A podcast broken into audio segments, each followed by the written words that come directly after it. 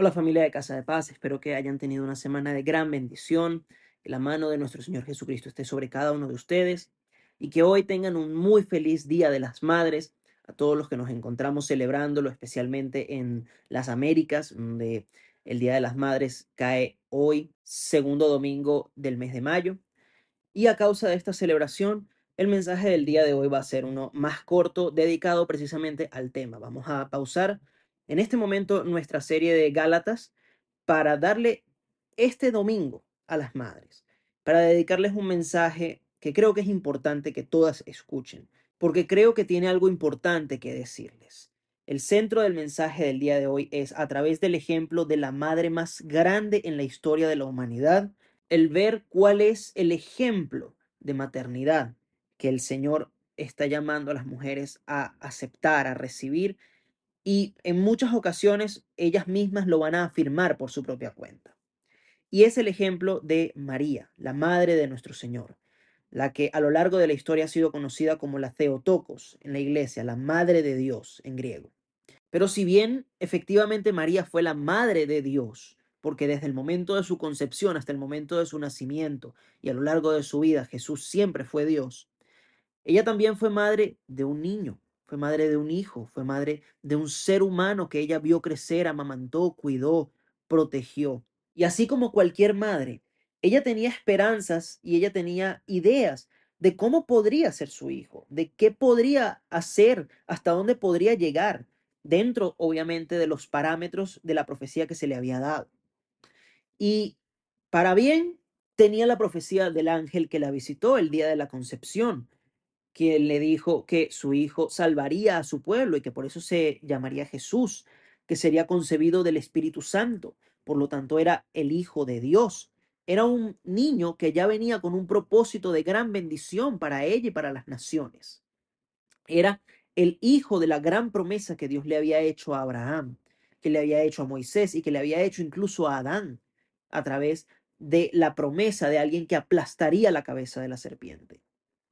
Ella sabía que su hijo estaba destinado a un futuro glorioso de parte de Dios. Sin embargo, quizá ella durante un tiempo, durante los primeros meses del embarazo, durante los primeros días de nacido, olvidó los detalles que implicaban ser el Mesías. Y es aquí cuando nos vamos a Lucas capítulo 2, versículo 34. En esta sección de las Escrituras estamos viendo la circuncisión de nuestro Señor Jesús, donde María y José lo llevaron a los días de nacido a que fuese circuncidado, de acuerdo con la ley judía, de acuerdo con las tradiciones. Y Simeón, el hombre encargado de este proceso en el templo, quien además había esperado ansioso la venida del Mesías, dice en el verso 34, y los bendijo Simeón y dijo a su madre María, pendiente que esto se lo dijo directamente a María. He aquí, este está puesto para caída y para levantamiento de muchos en Israel, y para señal que será contradicha. Y miren lo que dice el verso 35. Y una espada traspasará tu misma alma, para que sean revelados los pensamientos de muchos corazones. Y aquí la palabra de Dios nos revela uno de los detalles más complejos de la maternidad. Una de las cosas que las madres, cuando escuchen esto, podrán confirmarlo, pero que muy poco se habla al respecto.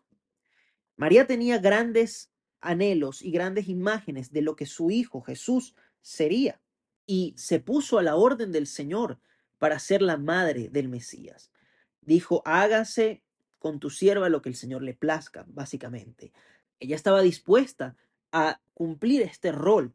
Y como toda madre, su felicidad estaba por los cielos, sabiendo que su hijo tenía un glorioso futuro, sabiendo que su hijo sería este hombre profetizado. Sin embargo, aquí Simeón la regresa a tierra, y a muchas madres a veces les pasa este regreso a tierra, recordándole que Jesús como Mesías no iba a tener nada más un futuro brillante y positivo, y ella misma tampoco lo iba a tener. Si vemos lo que dice él, le habla de que él estaría puesto para caída y levantamiento de muchos en Israel, diciendo que así como iba a ser de bendición para muchos, iba a ser también de caída y de tropiezo y de juicio para muchos. Y para señal que será contradicha, para que sean revelados los pensamientos de muchos corazones. Es decir, el rol de Jesús iba a revelar el corazón de muchas personas, iba a demostrar lo que realmente había en la mente y el espíritu de los israelitas. Y esto, y este es el paréntesis importante del verso 35, inclusive iba a representar una espada traspasando el alma de María. ¿Qué le está queriendo decir Simeón y el Espíritu Santo a través de esto a María?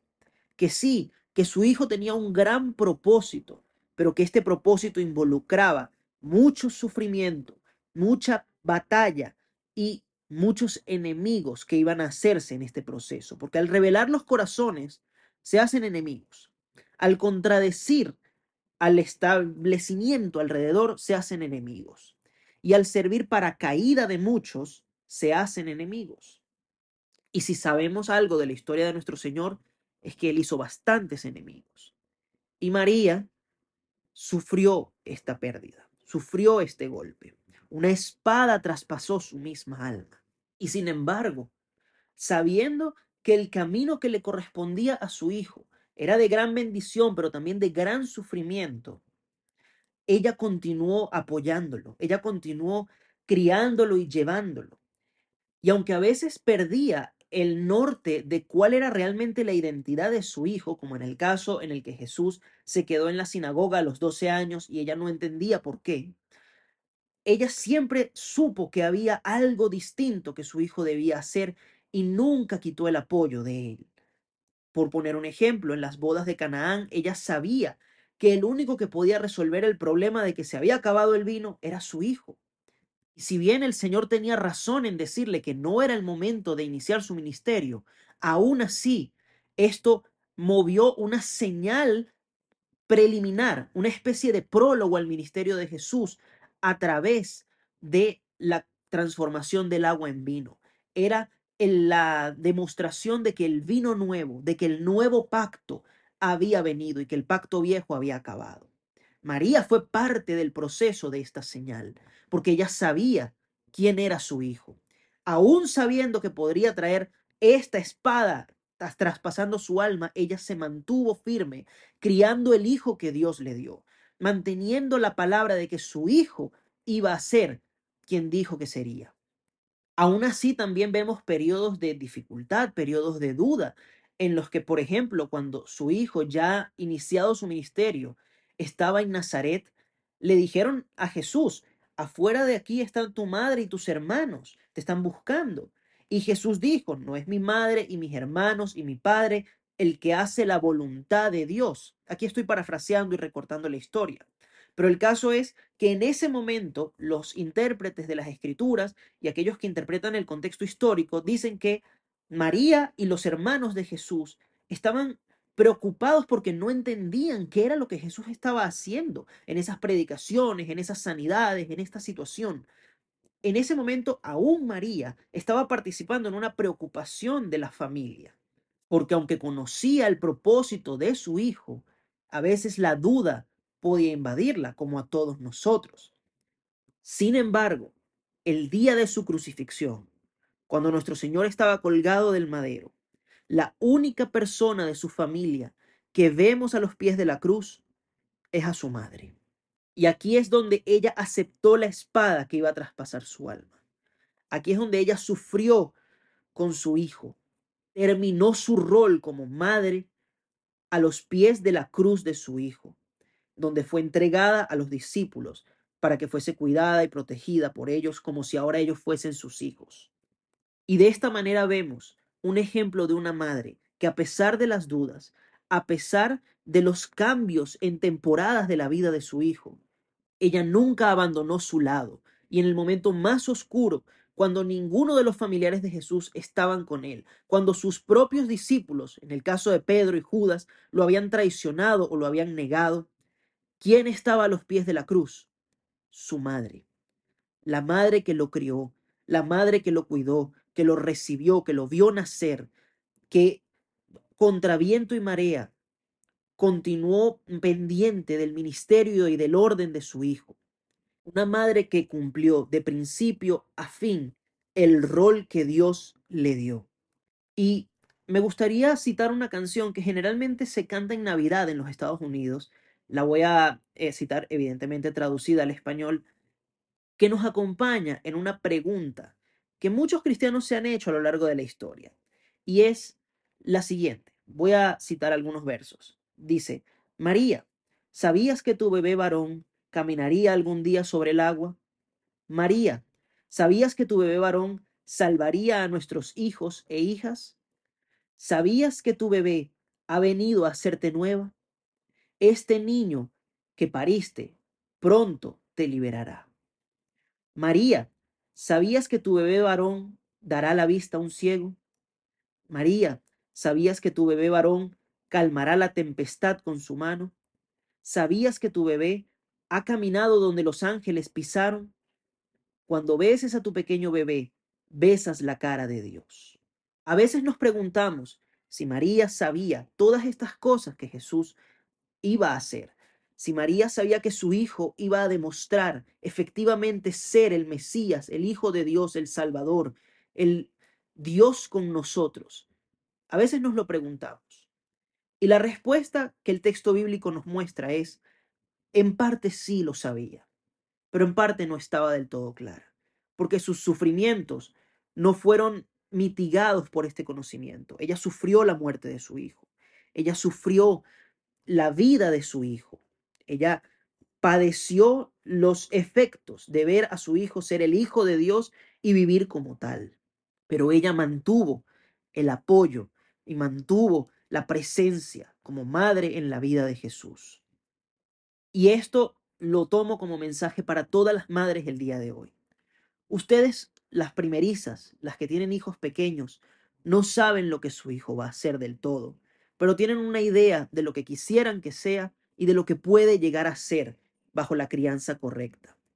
A las madres que ya son de hijos mayores, ustedes no se imaginaban todas las cosas que sus hijos iban a hacer, pero sí tenían en mente que tarde o temprano ellos iban a probar su valía, iban a probar su crecimiento e iban a hacer aquello que ustedes formaron. María se encargó de formar al Mesías. María se encargó de formar al Hijo de Dios. Y ustedes, madres de casa de paz y madres que escuchan este mensaje, ¿saben qué hijo formaron? ¿Saben qué hija educaron? Están allí en los logros de sus hijos. Están allí en las batallas de sus hijos. Están dispuestas a recibir la espada que va a traspasar su alma en los momentos más difíciles, pero también a recibir la bendición que significa tener a su hijo y crecer con ellos. La madre de nuestro Señor también aparece en su resurrección. Cuando van a cuidar del cuerpo de Jesús tres días después, una de las mujeres que estaba entre ese grupo era María, la madre del Señor. Ella, aún en el momento de la muerte de su hijo, estuvo allí para él y lo vio resucitar. Madres de casa de paz, que quizá pasaron por situaciones difíciles con sus hijos, situaciones de muerte, situaciones de sufrimiento, de dolor, donde la espada que describe la escritura traspasó su alma. Ustedes están allí aún en este momento con sus hijos, esperando una bendición, cuidándolos, aunque parezcan muertos en su actitud, aunque parezcan muertos en su progreso, en su vida, porque si están allí siguiendo el ejemplo que María nos está dando acá como sierva de nuestro Señor, yo creo en nombre de Jesús que el Padre les puede traer un milagro de resurrección, un milagro en el que sus hijos van a salir de la situación en la que están, un milagro en el que sus hijas van a salir de los problemas que han vivido por tanto tiempo, un milagro en el que van a ver la mano de Dios obrar y traer de vuelta a sus hijos y demostrar que el plan que Dios tiene con ellos no se ha terminado. Madres de Casa de Paz, las invito hoy a que estudien el ejemplo de María, la madre más grande que ha vivido en la historia de la humanidad, que lo vivan junto con ella y que así como ella lo dice, nosotros lo hagamos y la veamos como bienaventurada por todas las generaciones. Y si ella fue bienaventurada al ofrecerse al servicio del Señor, al vivir como la madre abnegada que vivió y al confiar y creer en su Hijo hasta lo último, Ustedes, madres, van a ser bienaventuradas por cuidar, amar y defender a sus hijos hasta lo último, confiando en el Señor de que el propósito que Él puso en sus corazones para su familia se va a cumplir de principio a fin, sea para justicia, sea para juicio o sea para liberación y transformación. Y con esto, familia de Casa de Paz, concluye el mensaje que tengo para ustedes el Día de las Madres. Espero en el nombre de Cristo Jesús que pasen un hermoso día con sus madres, un hermoso día con sus hijos, madres de Casa de Paz, y que recuerden siempre que algunas promesas de Dios vienen con sufrimiento y con dificultades, pero todas al final vienen con la promesa de restauración, que así como María vio sufrir a su hijo, pero luego lo vio resucitar, así ustedes van a ver dificultades, van a ver sombras, pero aunque pasen por el valle de sombra de muerte, no temerán mal alguno, porque Dios estará con ustedes y les dará un final de bendición. En el nombre de Cristo Jesús, feliz semana.